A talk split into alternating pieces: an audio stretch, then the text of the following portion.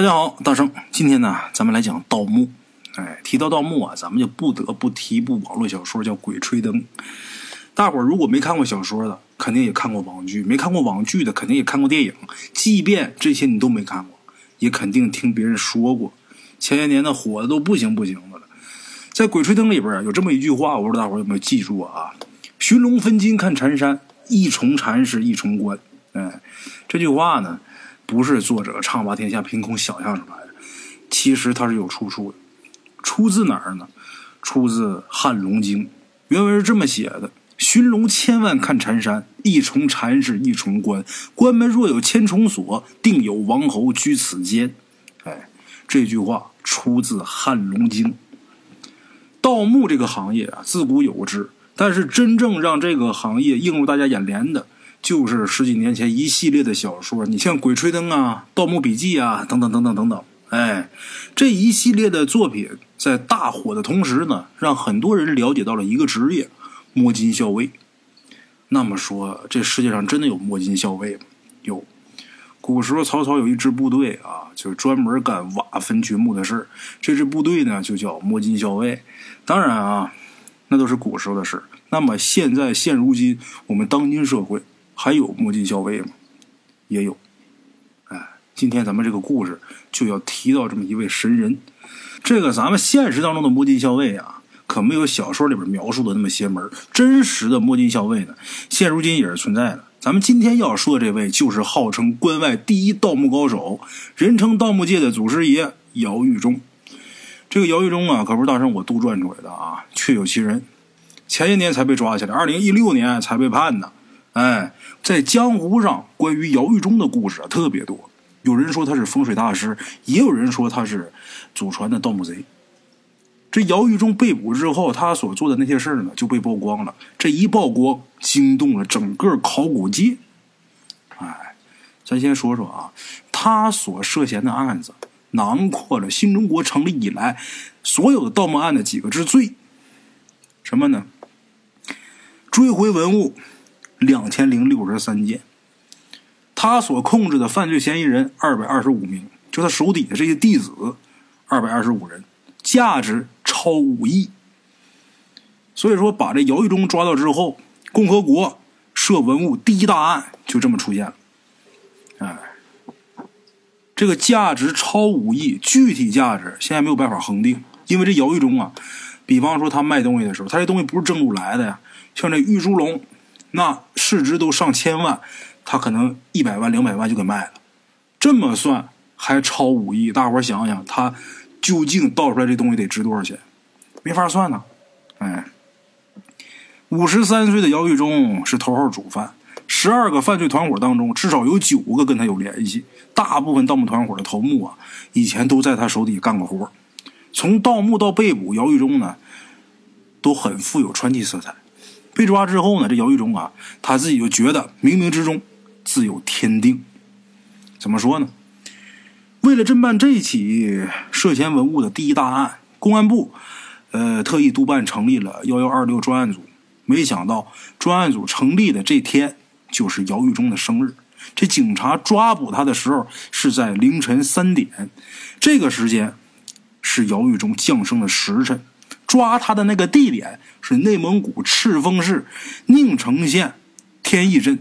天意宾馆，天意，大伙儿琢磨这俩字啊，字面写出来是老天的天，义气的义，但是此天意跟彼天意啊，它是谐音，感觉这个姚玉忠被抓，就好像冥冥之中自有天意似的。其实抓姚玉忠的时候，还有一件事特别有意思，这件事啊，让大圣我觉得啊，也挺不可思议的。怎么回事呢？就这专案组要抓姚玉忠那天啊。姚玉忠突然间不见了，就那天要收网，又找不着人了，哪儿去了呢？那天他还去盗墓呢，在山上盗墓呢。结果盗完墓下山之后啊，他找宾馆住，最后就住到这个天一宾馆嘛，让让警察给抓着了。这里边有个插曲是什么呢？就这个天一宾馆那天是这个行动小组，就这个抓捕小组临时的指挥点。这个警察把这指挥点设这个天一宾馆，你说当时啊，那地方那么多宾馆。这姚玉忠偏偏挑这个宾馆住，等于说自己送上门来了。这真是冥冥之中自有天意啊！反正我觉得啊，这件事里边不单单是巧合那么简单。嗯，这个姚玉忠被抓之后啊，警察就问姚玉忠：“你为什么单单选择红山文化盗墓？”哎，姚玉忠专门盗红山文化的这些个墓。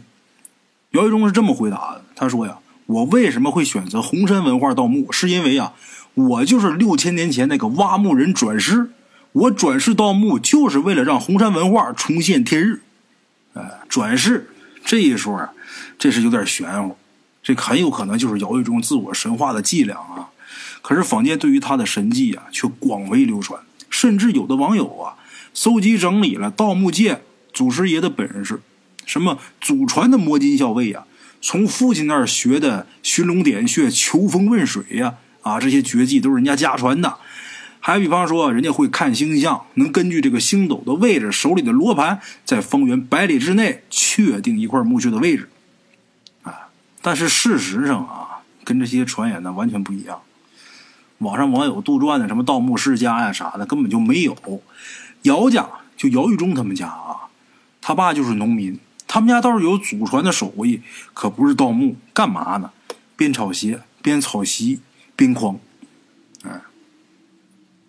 织席贩履，古人常说的这个嘛，他们家是干这个的，不是盗墓的。剩下那些什么盗墓世家呀、祖传的什么摸金校尉啊，都是网上瞎传的。哎，姚玉忠是哪年生的呢？在一九六二年十一月二十六日，姚玉忠生于内蒙古赤峰市宁城县新房村。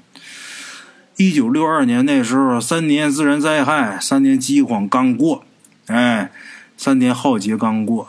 姚家住在很简陋的土房里边，家境贫困。姚玉忠呢，从打出生起就没吃过奶，全都是他妈用这个高粱面给喂大的。这种贫穷可以说是深入了姚玉忠的骨髓，因此呢，姚玉忠从小啊就特别希望赚大钱。他爸在前面说是农民，除了种地，再就是这个编筐的这手艺。他们家一共是哥七个，还有一个姑娘啊。在这个哥七个里边，这个姚玉忠是排行老三。哎，这老三姚玉忠就学边框这手艺，跟他爸，他学的最快最好。姚玉忠的弟弟姚玉飞说：“就我三哥那时候，经常把那编好的竹筐骑自行车呢带到其他的村子里边去卖的。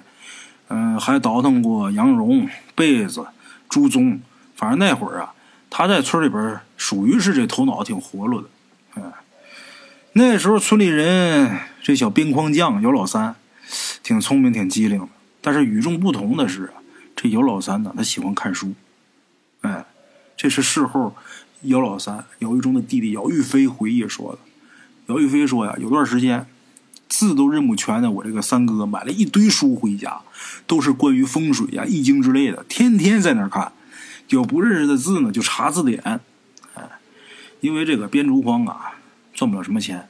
姚玉忠有段时间呢，呃，咱前面说过啊，呃，当过这个羊绒贩子，但是呢，由于本钱太大，他这个羊绒的买卖呀没做大。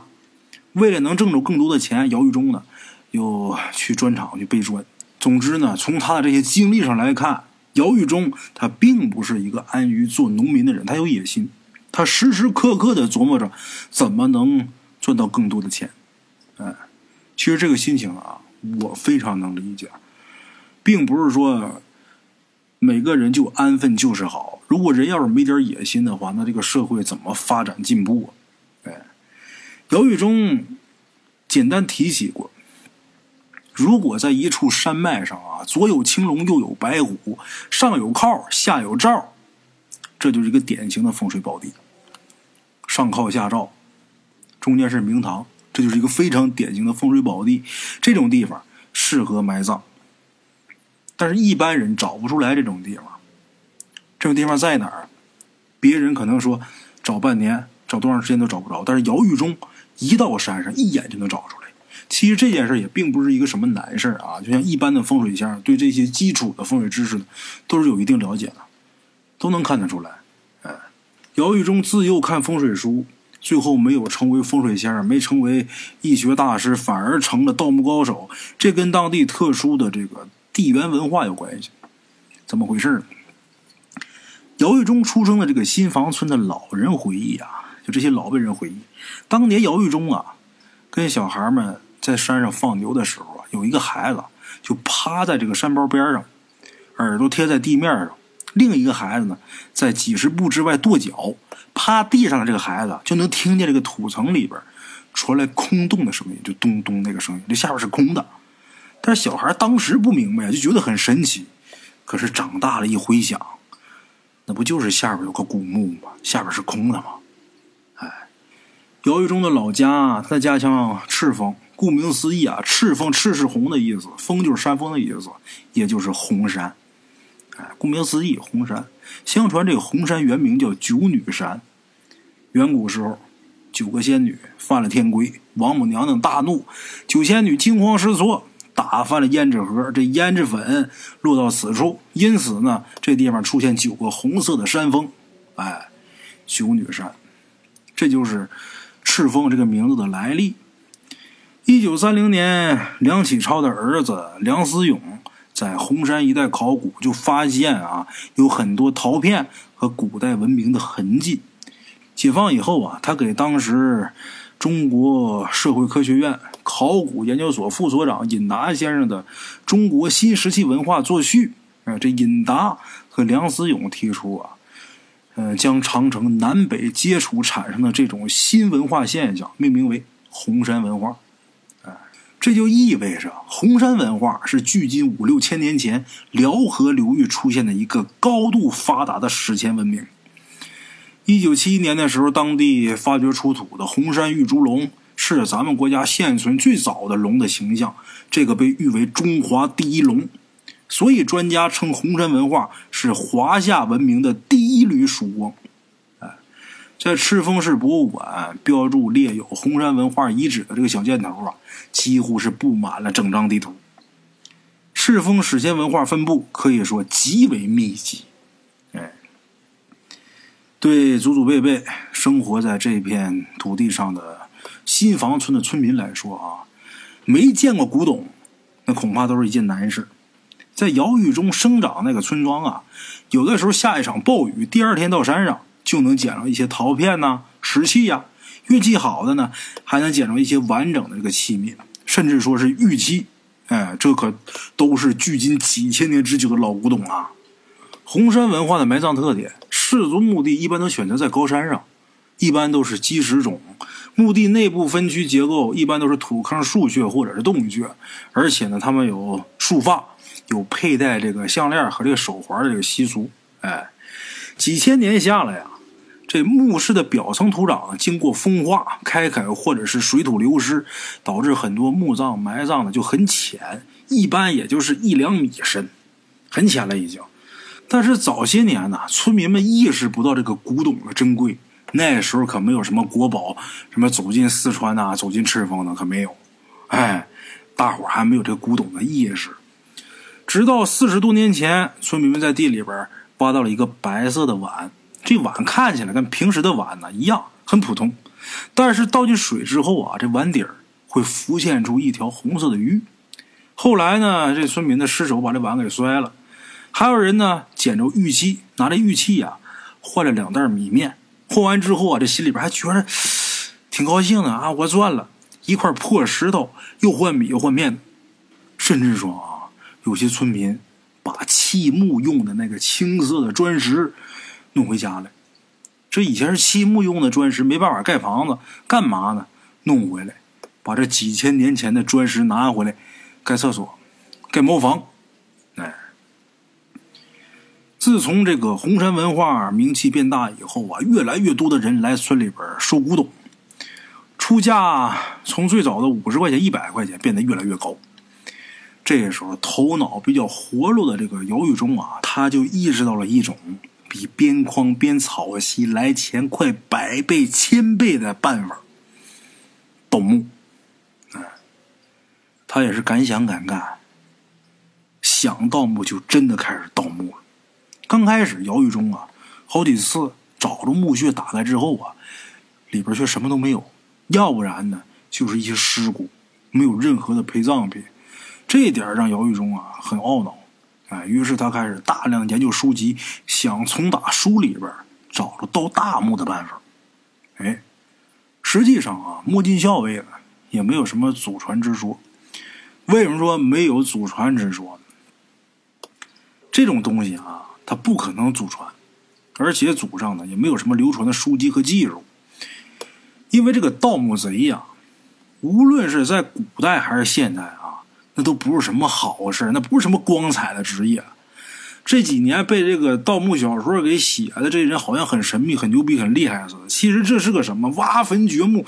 那从古至今啊，就这种人啊，那是最可恨的。那比做贼啊，就去活人家里边偷东西啊，那他妈丢人何止一千倍！那丢死人了。你看，偷活人点米面什么抓着没事你要是挖坟掘墓，你损透了，那不是什么好事不是像小说里边写的，一个个那威风凛凛的。你都上人家挖坟去了，你有什么可威风的？真的，从古至今，这种人都是特别招人讨厌、招人厌恶的。谁希望自己的后代干这个呀？啊，尤其是古代盗墓贼，一旦被抓了，那下场可以说呀，无比悲惨。基本上啊，被抓着就会被凌迟。你看，你当个小毛贼什么，你偷点钱呢，偷点啥，抓了没事最起码你死不了啊。可能在里边蹲两年，或者被打一顿，打几个大板，最惨也不过就是在你脸上刺刺个字“贼偷”啊。那不能给凌迟啊，你得犯多大罪呀？哎，就是盗墓就够凌迟的了，就够给你剐了的。哎，所以说啊。摸金校尉倒是真实存在，但是绝不会有像小说当中写的那种盗墓家族。即便是有，也非常少。那也实在是这家人没溜，让自己还干这个。盗墓贼啊，要么就是盗不着东西，他盗不着东西，就不可能让自己，呃，下一代啊，自己后辈啊再干这个。你说干这个也盗不着东西，你还不如干点什么正事呢？这让人逮着那还了得？他要盗着东西了，盗着宝贝了，他卖上钱了之后啊，他有钱了，马上就开始给自己洗白，他就转行干别的了。而且这段历史，很少有人会跟自己后人提，跟自己孙子说：“你看爷爷多能耐，把老王爷的坟抠了，来打里边 抠出点宝贝卖钱了，那不像话。”所以说，小说里边、网剧里边，嗯，说写的演的这些啊，什么祖传的盗墓世家什么，基本上都是扯淡，哎，可信度不高。所以说，姚玉忠他想从哪这个书籍当中找着到大墓的办法，没成功，没找着。那时候还没有什么《鬼吹灯》这些小说呢，没什么可看的啊，没有什么可参考的，完全靠自己自学，从头到尾，姚玉忠都是自学成才。没人教他，一切全靠自己的经验。在村民的眼中啊，后来的姚玉忠呢，完全就换了一副形象，也不像以前，呃，自己当农民的时候或者做小贩的时候那样。这回呢，这金丝边的眼镜也戴上了，这衣服啊也改成了特别有艺术气息的中山装，哎，或者穿长褂。那国字脸啊，虽然说不苟言笑，但是。这时候的姚玉忠，他的谈吐比以前呢显得更儒雅了。不知道的人呢，还以为这姚玉忠读了大学或者怎么样。可真正知道他的人都明白，他这是要当摸金校尉。哎，这姚玉忠第一次盗墓的时候呢，也是特别紧张。他是一个人下去的，当时他也没想过自己到底能不能安全的回来。总之，我这一步肯定是要走的。哎，剩下生死由命，富贵在天嘛。这古墓里边其实是特别狭窄，不像小说里边演绎的那么庞大。好家伙，那《盗墓笔记》或者是这个《鬼吹灯》里边写的那个墓啊，我感觉那里边哪个墓都比秦始皇陵大，那有点扯。不像什么地下宫殿那样，没有。其实这古墓都挺窄吧的。你看那帝王将相的墓挖开之后又有多大？都不大。还什么人能能像秦始皇似的建那么大墓？有几个呀？没有，都是小墓。把那墓挖开之后，下到里边又闷又热，在里边待了几分钟，这姚玉忠啊就满头大汗。就在这个时候啊，他光找着一具已经严重风化的骷髅头。哎，在古墓里边啊，发现骷髅头呢不奇怪，毕竟这是古墓。随便一个都上千年、几千年，甚至说啊，有的墓连骷髅头都找不着，骨头渣子都烂没了，只有这个很零碎的小骨头。他第一次盗墓也特别害怕，这事第一回干没有不害怕的。他这脑子里边想的全都是报应的事。那时候他的内心呢，也是受到这个道德的谴责。哎，他还想这些事儿，可是后边可就不一样，那越盗越顺手，就不想那些了。第一次盗墓，匆匆忙忙在墓里边开始找，找着这个陪葬品。很快他就找着一枚造型比较奇异的玉。哎，来不及多想，拿起这块玉就开始跑。简言杰说，他第一次盗着东西，把这东西拿出去之后卖了，卖多少钱呢？卖了两千块钱。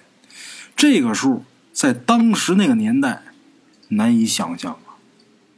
这笔钱让姚玉忠彻底的疯狂，在盗墓这条路上一去不回头，这种贪婪充斥着他的大脑。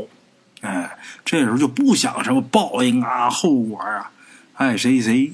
哎，挖墓，一个接着一个的挖。在小说《鬼吹灯》里边。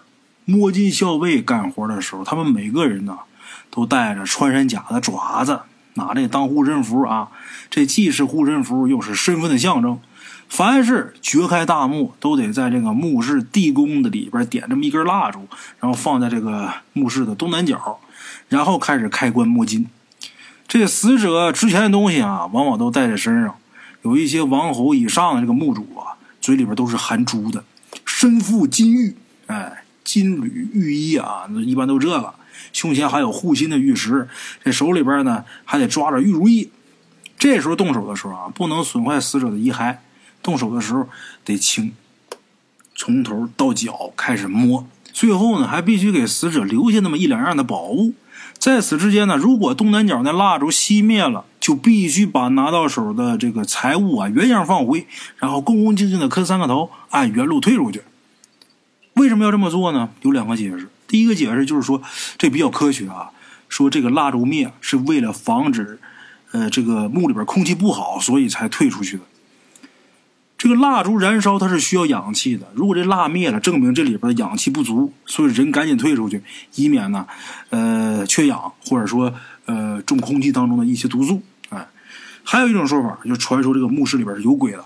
至于这些鬼为什么不入轮回，千百年一直在这个墓穴当中停留，那就不好说了。有人说呀，很可能他们是守得生前的荣华富贵，死后呢还天天盯着自己的财宝。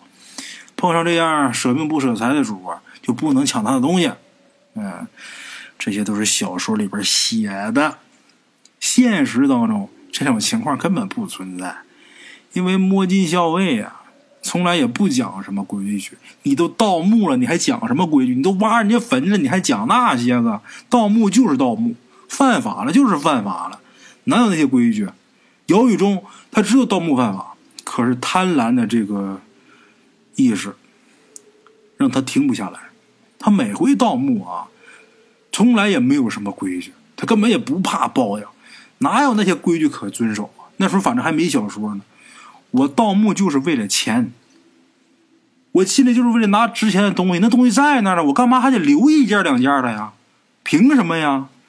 不管，只要是墓里边有的东西，只要我看上的值钱的，我管你那个呢，我就干脆就拿走就完了，一样都不给你留。有的甚至说，为了往上往下拿这些东西，这尸体有的呢，比方说有的干尸啊，没有腐烂的，这尸体嘴都给撕碎了，把里边珠子也得掏出来。哪来那么些规矩啊？我的规矩就是我到这儿来了，这里边的东西就都是我的，哎，这就是他的规矩。话说这个赤峰市博物馆呢，姚玉忠他们这些盗墓贼呀，最喜欢到那儿去，干嘛呀？看展出的那些文物。哎，姚玉忠他去有名的博物馆，还有这个墓葬群实地考察，考察什么呢？就是看这些个展品，看这些个文物，不知道的乡亲们啊，还以为姚玉忠那段时间呢迷上旅游了呢。其实不是，哎，到处去溜达去，到处看，像故宫啊、清东陵啊、红山墓葬群啊、博物馆呢，这都是姚玉忠重点考察的目标。为什么呢？一方面可以结合书本研究这个墓穴埋葬的方法，另一方面可以多看看这些陪葬品、这些实物，提高自己鉴别的能力。哎，考察归来，姚玉忠呢，养成了一个爱好，干嘛呢？爬山。哎，警方在后来调查当中也发现啊，这姚玉忠啊，他特别喜欢爬山，没事呢，呃，就往附近的山上跑。有的时候一转就是一天，干嘛呢？点穴，哎，行话叫点穴。要警察来看，那就是踩点儿，哎，呃，有这么一个盗墓团伙跟姚玉忠有关系的，警察称呼为二号团伙。二号团伙的核心成员冯杰就说呀：“姚玉忠，他能看出来什么地方有火土，就他知道在哪儿能找着活土，他能根据这个星象啊。”地形地图准确的找到这个古墓墓室的位置。冯杰他们呢，很多次请姚玉忠来帮忙踩点经他踩过的点儿，每回都能成功挖着东西。哎，这是二号团伙的核心成员冯杰被抓之后跟警察说的。有这么一位熟悉案情的知情人士透露啊，他说红山这边的墓啊，从南方来的盗墓贼呢，搞不定。为什么呢？不是说他们水平不行，而是不同的地方，这个丧葬的特点不一样。哎，姚玉忠他已经把红山墓葬的特点给彻底吃透了，所以有人叫他关外盗墓第一人。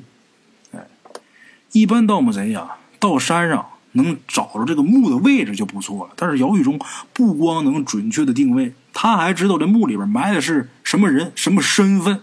他是上等阶层还是平民？哎，红山有玉葬的传统，但是不是每个墓里边都能出玉，都能出货。一般一个墓里边也就能出两三件玉器吧，大部分都是石器、陶器为主。普通的盗墓贼呀，他挖出来这个石器、陶器，这也卖不着钱。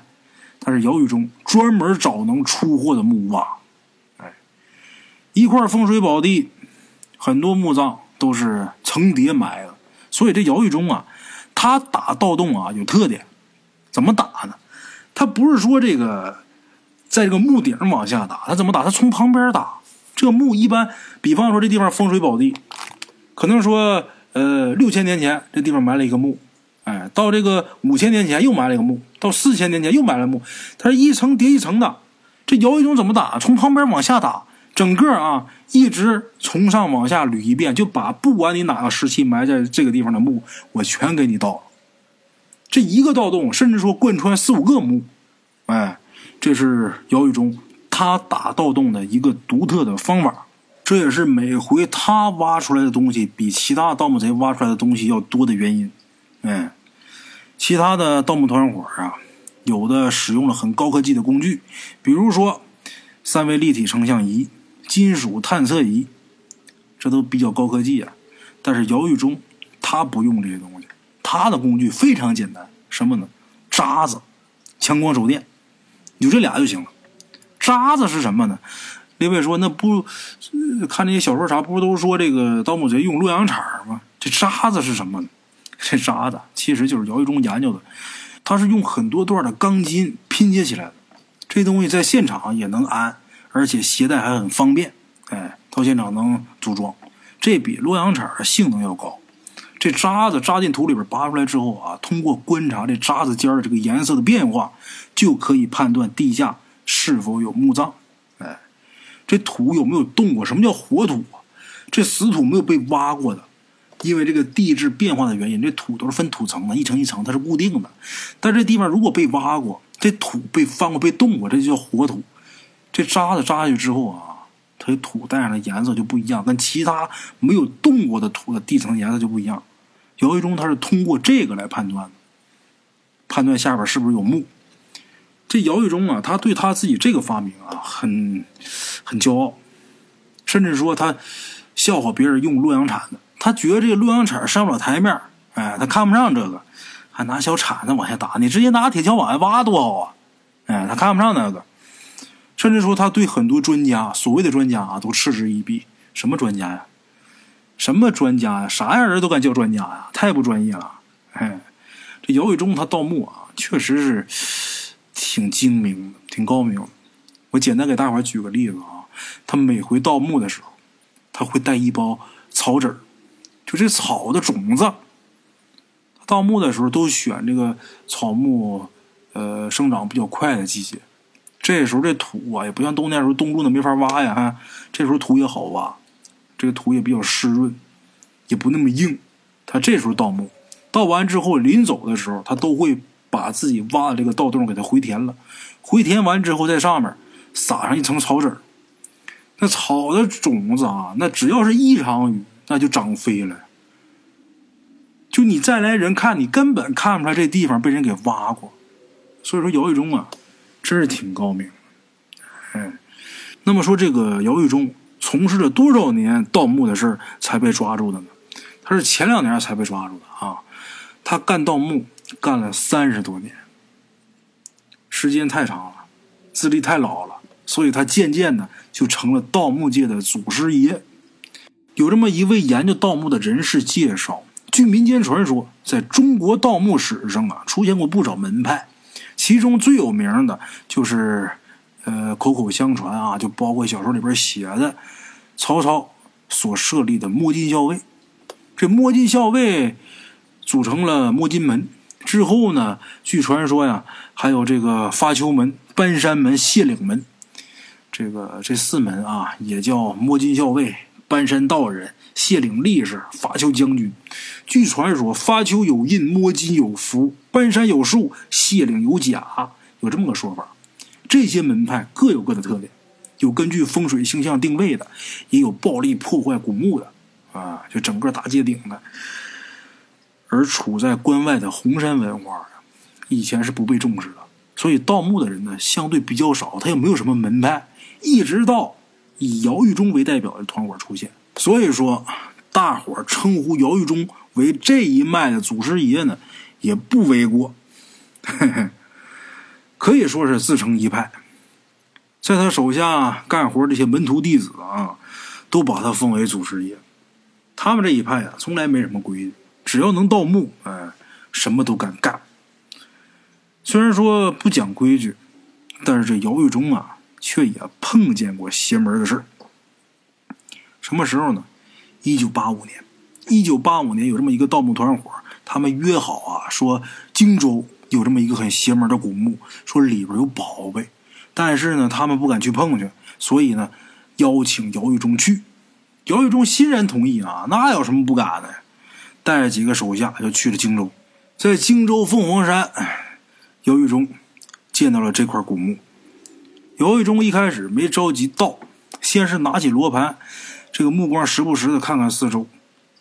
这一看呢，姚玉忠不住的赞叹。这地方的风水啊，可以说是相当的好。按照他的说法，这是龙虎相聚之处。如果能埋在这儿，不仅可以保证无忧，而且还能福泽子孙。哎，说完之后，姚玉忠呢就拿出渣子，先拿那渣子往下探嘛，探那个墓有多深，这个土层怎么样啊？结果这渣子啊，入地半米多深。他提上来一看，这表情就很震撼。为什么？这渣子有一部分啊已经被红色给覆盖了，也就是说，这半米多深以下这个土啊，它是红色的。看到这儿，周围的人呐都觉得特别害怕，怎么回事呢？这时候，其中有一个就说：“别弄了吧，是别弄了，这很明显是血尸啊，离地三尺有血，这是大凶之兆啊！这要挖出来，弄不好咱都得死啊！”一时之间啊，无尽的恐惧就笼罩在这伙盗墓贼的心头。其他人都害怕，唯独姚玉忠他不信这个邪，什么血尸啊？啊！从头到尾，姚玉忠都不相信有什么血尸，这些只不过是一些在盗墓贼这个圈子里的一些人啊口口相传的一些事儿，他不信。姚玉忠他没有任何老师，所有啊。他盗墓的这些能耐都是他自觉的，所以说所谓的一些禁忌，他从来没放在过心里边。他往下挖，结果这一挖真出事怎么回事呢？挖开墓穴，里边有一口棺材，打开棺材，这一下，哪怕是姚玉忠他什么都不信的一个人，这时候也傻眼了，就觉得毛骨悚然，浑身都发抖。怎么的呢？在这棺材里边是一个全身上下没有一丝毛发、全身通红的雪人。不仅如此啊，这雪人啊还被泡在这个棺液里边。这棺材里边有液体，在这液体里边泡着，这个液体赤红色。这时候，这个团伙里边就有人喊：“血尸，真是血尸！”这一喊，周围的盗墓贼都害怕，都是满脸惊恐，有的胆小的转身就跑了。姚玉忠这时候也感觉头皮发麻，没见过这个呀，就听说过，一直以为这是假的，还真有这东西。强忍着心头的恐惧，在墓穴里边，在墓穴周围找了一圈，最后也没发现什么陪葬品，这才把这棺材又给盖上。这时候周围人已经跑光了，这姚玉忠自己带去的手下有点惶恐不安。姚玉忠啊，就忍着，就说有什么可怕的？什么他妈血尸？他嘴上是这么骂，但是临走的时候，姚玉忠还是拜了拜，哎，嘴里边还是喃喃自语。无意冒犯啊，无意冒犯。就这样，打那回他回去之后，姚玉忠就开始生病，身体不好，而且还总做噩梦。在梦里边，他总能梦见一个浑身上下没有一丝毛发的男的。这男的好像跟他说什么。啊，这场大病生的很蹊跷。就算是姚玉忠，他都怀疑那尸体是不是就是传说当中的血尸啊？据传说啊。这血尸，那可是僵尸的一种啊，可以夺人性命，如同妖魔一般啊。这事儿啊，一直成了姚玉忠的心病。姚玉忠也不是没盗过汉代的墓，汉代墓那些墓主人呢，一般早就成了骨头渣子了。就算是好一点的，全身都已经干枯变形了。可那血尸啊，简直就跟活人似的，全身上下啊。感觉好像是没有皮肤，看那样应该是被扒了皮。哎，一想到这个，再看自己的身体，再想着每天晚上那梦，姚玉忠也害怕。你说他来找我怎么办？这事儿也困扰姚玉忠很长时间，每回他想起来都感觉惶恐不安。在后来审讯他的时候，姚玉忠遇着了一个考古专家，这考古专家说呀。就告诉姚玉忠啊，就说呀，你说那个血尸的下落呀，我知道，怎么回事呢？原来姚玉忠他们盗完那墓没过多长时间，这血尸呢就被考古队给发现了，然后成功出土了。这具血尸这个外形呢，基本完整，身长是一米六六，这体重是五十二点五公斤。发现这个血尸的时候啊，这血尸的肌肉组织啊。还是有弹性的，四肢这个关节大小关节都可以活动，三十二颗牙齿很整齐，而且都特别牢固。这个呼吸道是畅通的，甚至说左耳的鼓膜还在，这脑壳是完整的，这脑膜血管清晰可见，内脏器官都齐全，骨骼正常，皮下的胶原纤维保存的都很良好。也就是说，这具古尸的尸体组织跟新鲜的组织非常接近，体内的蛋白质、脂肪、糖类都有不同程度的保存。那么，这血是为什么能保存的那么完整呢？这专家说，其实原因很简单，主要就是因为深埋，再一个是密封，还有那个棺液里边有防腐的东西。这个棺材里边的液体里边啊。有防腐的东西，为什么这个血尸啊会变成红色呢？是因为这个棺液里边有无数的朱砂导致的。嗯，所以说看着通红，很吓人，是因为里边有朱砂。嗯，这事过后，姚玉忠是在家躺了半天，在家养了半天，也是一个是吓的啊，一个是这个在墓室里边可能。那个墓室里边空气啊有一些毒素或者怎么样，导致他这个身体不太好，在家躺了半年之后才重新作案。不过再次作案啊，姚玉忠比以前谨慎了不少。以前他从来不迷信，但是呢，长大以后他开始四处的烧香，不管怎么烧香拜佛，这也改变不了他是一个盗墓贼的事实。盗墓这个事儿呢，从古至今呢，一直都不是什么光彩的事。更何况啊，盗墓贼就是为了满足自己的一己私欲。哎，姚玉忠呢也是如此。虽然说他经常辩解，说自己他是想让这些宝贝重见天日啊，他那给自己盗墓这个事儿找了一个冠冕堂皇的理由啊。可是你盗墓贼就是盗墓贼，你挖坟掘墓你就是不对的。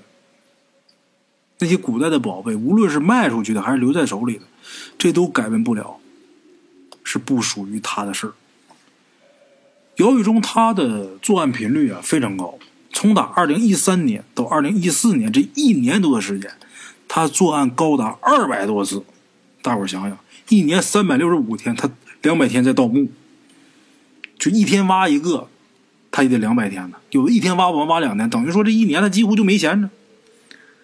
两百起，每回去点穴就是去踩点啊，姚玉忠都是自己一个人去，从来都不允许别人跟着。私下闲聊的时候啊，他也绝对不会提这个点穴的窍门，就连跟他自己的弟弟姚玉飞，他都不说。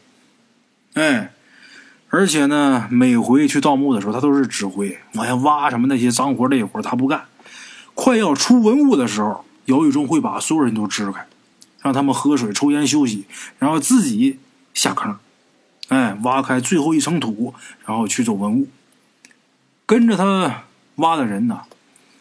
连底下出什么东西都不知道，就最后给他们分钱啊，姚玉忠说分多少就是多少。就算给他们看见了，他们也不知道这东西的价值，都是姚玉忠说了算。嗯，姚玉忠不信任谁，就让谁去放风。真正参与盗掘的呀，都是他的同乡亲戚。这个坑挖多深，姚玉忠心里边都有数。挖完之后呢，他会很仔细的回填，然后想尽各种办法。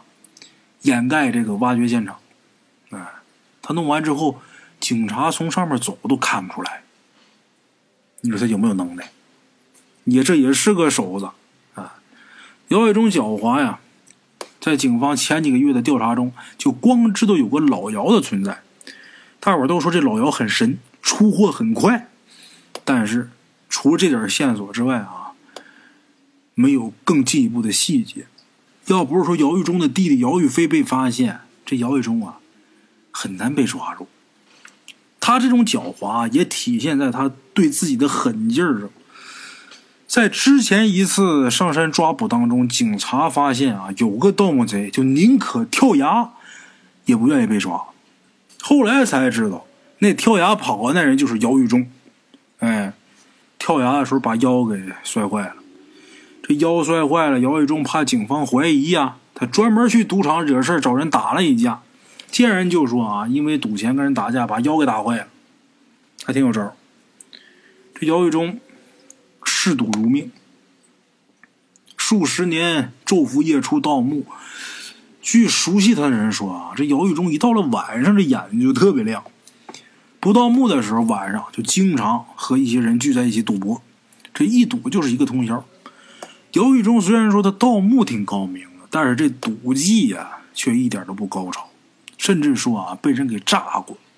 警方在调查当中发现，有那么一个瘸子曾经在赌博的时候出老千让姚玉忠下了重注，这一下输了个精光，最后不得不抵押自己盗来的这个玉器。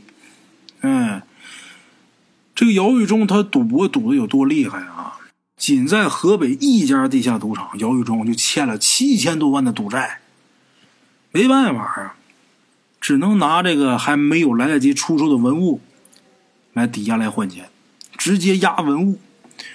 咱知道啊，在赌场里边压东西，最低都是给你折一半就原本这东西值一百万，你想压它就值五十万。有的时候姚玉忠急了，甚至说一百万的东西，他十万块钱一件当场就压了。咱说，你那么多钱都输里边去了，你以为你这东西压着，你还能赎得回去吗？很少有能赎得回去的。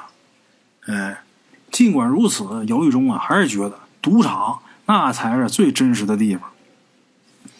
姚玉忠赌钱赌得很，花钱如流水。这么有钱，按理说他这爹妈呀，应该能过得挺好。其实呢，他父母啊没怎么花过他的钱。大多数时间啊，姚玉忠这日子并不好过。怎么的呢？有点钱就耍了，就输了呀。所以说他只能不断的去盗墓，靠这个来维持生活。至于那说那些钱去什么地方了，最后姚玉忠被抓的时候，他也没跟警察说。可是所有人都知道，他大部分钱都去了赌场了。姚玉忠辛辛苦苦盗墓三十年，到头来呀，却都让别人给骗去了，让赌场那些人给骗去了。其实这里边感觉好像也是一种因果循环的这个意思啊。姚玉忠这个本事呢越来越大，跟着他的人呢也越来越多，手下都管他叫姚爷。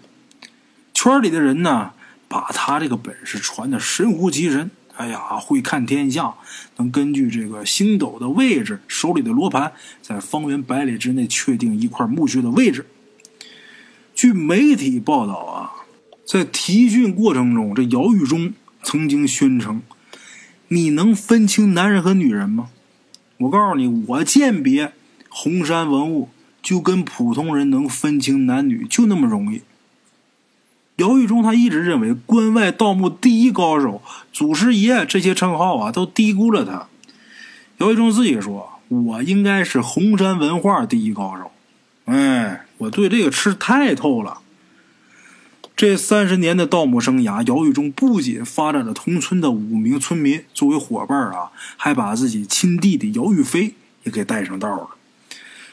自从血尸以后，姚玉忠再没出过什么事没出过什么邪物事这就让他放松警惕了。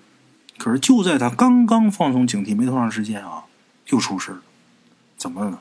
在关外。姚玉忠的盗墓团伙那是如鱼得水，可是，在关内，他还是碰见事儿。他的合作伙伴发现有这么一座清代的墓，就希望姚玉忠来帮忙。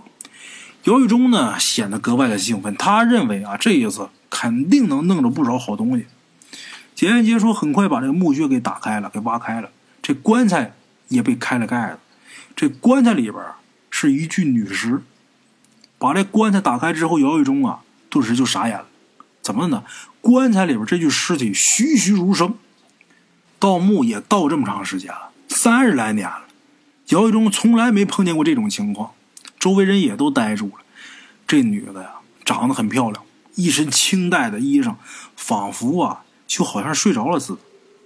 这女的身高大约在一米六五左右，身材修长。而且长得很匀称，这四肢的关节啊都能活动。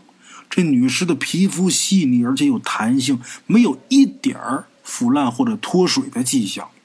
虽然说脸上没有血色，但是啊，这白皙的皮肤啊看着也很漂亮，就跟刚入葬一样。最让人惊诧的是，这姑娘嘴唇上的胭脂，还有精心晕染的那红指甲，也保持的非常好，那色泽特别鲜艳。就在大伙惊讶的时候，异变发生。这女的的这身体啊，刚接触到空气，这身体啊就以极快的速度开始腐化衰老。她这皮肤顷刻间就变成了黑色的，在众目睽睽之下，不到几分钟，这女的这皮肤就变成了黑色，而且越来越难看。他这皮肤啊开始膨胀，整个人呢就跟变成怪物似的，就不断的往外胀。看到这个。姚玉忠哆哆嗦嗦的跟同伴拿起棺材盖子，把那棺材给盖上。周围的人都吓得面如土色，一个个的不知所措。这时候，姚玉忠深吸一口气，脸色无比慌张啊！但是很快他就镇定下来，必定他是祖师爷呀！别怕，怕什么呀？我听专家说过这种事儿，这尸体啊，被保存在无氧的环境当中，猛地接触空气。就会这样，啊，没事大伙儿接着找这个陪葬品吧。接着再往下挖，下面没准还有墓。这会儿谁都不敢挖了，就宁可这个墓不到了，谁也不想把命扔这儿。就瞅这尸体，突然间啊，本来很好看，就变得跟怪物似的，都害怕。咱还是走吧，太邪门了。旁边那也跟着说：“是啊，好端端一个漂亮姑娘，几秒就变成这个了。”你说他？他是不是妖精啊？这些盗墓的也都害怕。咱们现在呃，这个电视节目啊，什么都演都报，咱知道这种现象，就跟这个姚玉忠所说的一样，这尸体被保存在无氧的环境下，猛接触空气就会迅速的变样啊。姚玉忠其实说的是对的，但是当时那个年代，其他那些盗墓贼啊，没有这个意识，就包括姚玉忠，他也不确定到底是不是因为这个。这时候周围人都这么说，都让他走，就别弄了。姚玉忠也不好说什么，匆匆把这古墓给掩埋。临走的时候，姚玉忠啊还不忘往这个翻过的土的这个地方啊扔一把草籽儿。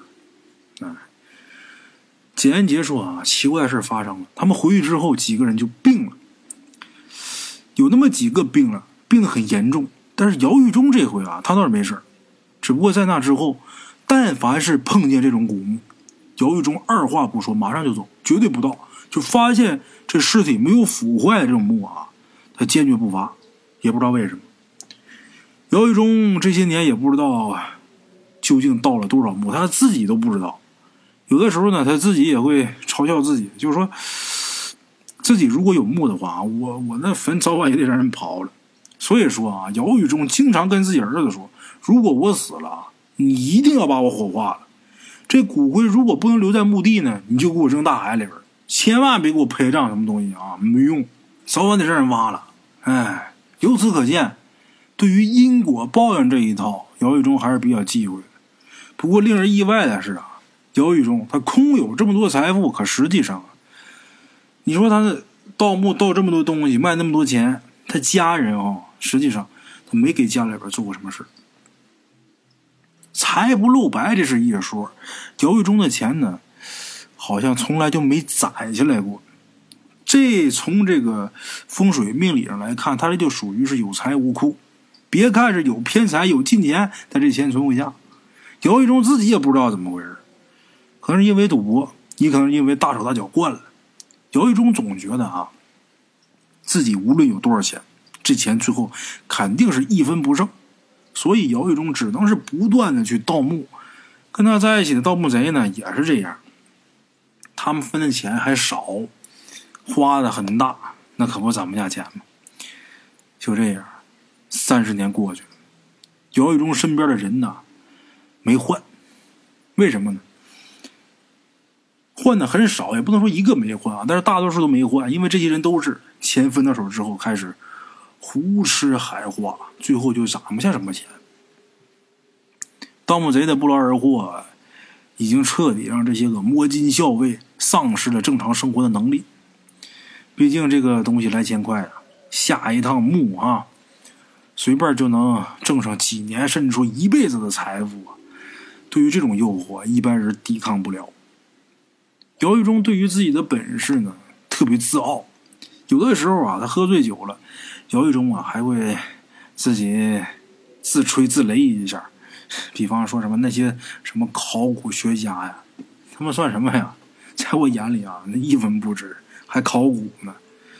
我就知道这，我打眼一瞅，我就知道这墓在哪儿，怎么回事？他们拿仪器，他妈找二年都找不着，他什么专家呀？我一个人能顶他妈一百个考古专家。这姚玉忠啊。他说这话其实呢，也不一定就都是不对的，也不一定都是吹牛。他虽然没有专业的知识，可是姚玉忠这些年他盗墓的经验可以说是没一个专家能比得了的。他的经验太丰富了，他干三十年，一年就挖二百多个墓，你说哪个专家好使啊？有那么句话叫“实践出真知”，姚玉忠这挖墓的专业水平绝对能抵得上一百个考古专家。哎，这真不假。只不过考古学家呀，人家是为了。保护文物，他不会去倒卖，更不会去破坏。而姚玉忠呢，他不知道他到底倒卖了多少文物，就他都不知道。大伙想想，一年到二百个墓，三十年，一个墓里边得出多少件文物？他得卖多少文物？哎，话说在二零一四年的下半年，办案人员在排查当中发现了姚玉忠的身影。姚玉忠戴着金丝边的眼镜，穿着这个衣服很整洁，显得很文雅。他特别喜欢爬山，没事啊就到附近的山上去转悠去。有的时候一转就是一天嘛。咱前面也说了啊，谁也不知道他在山上到底干什么。这个古怪的举动啊，引起了侦查人员的怀疑。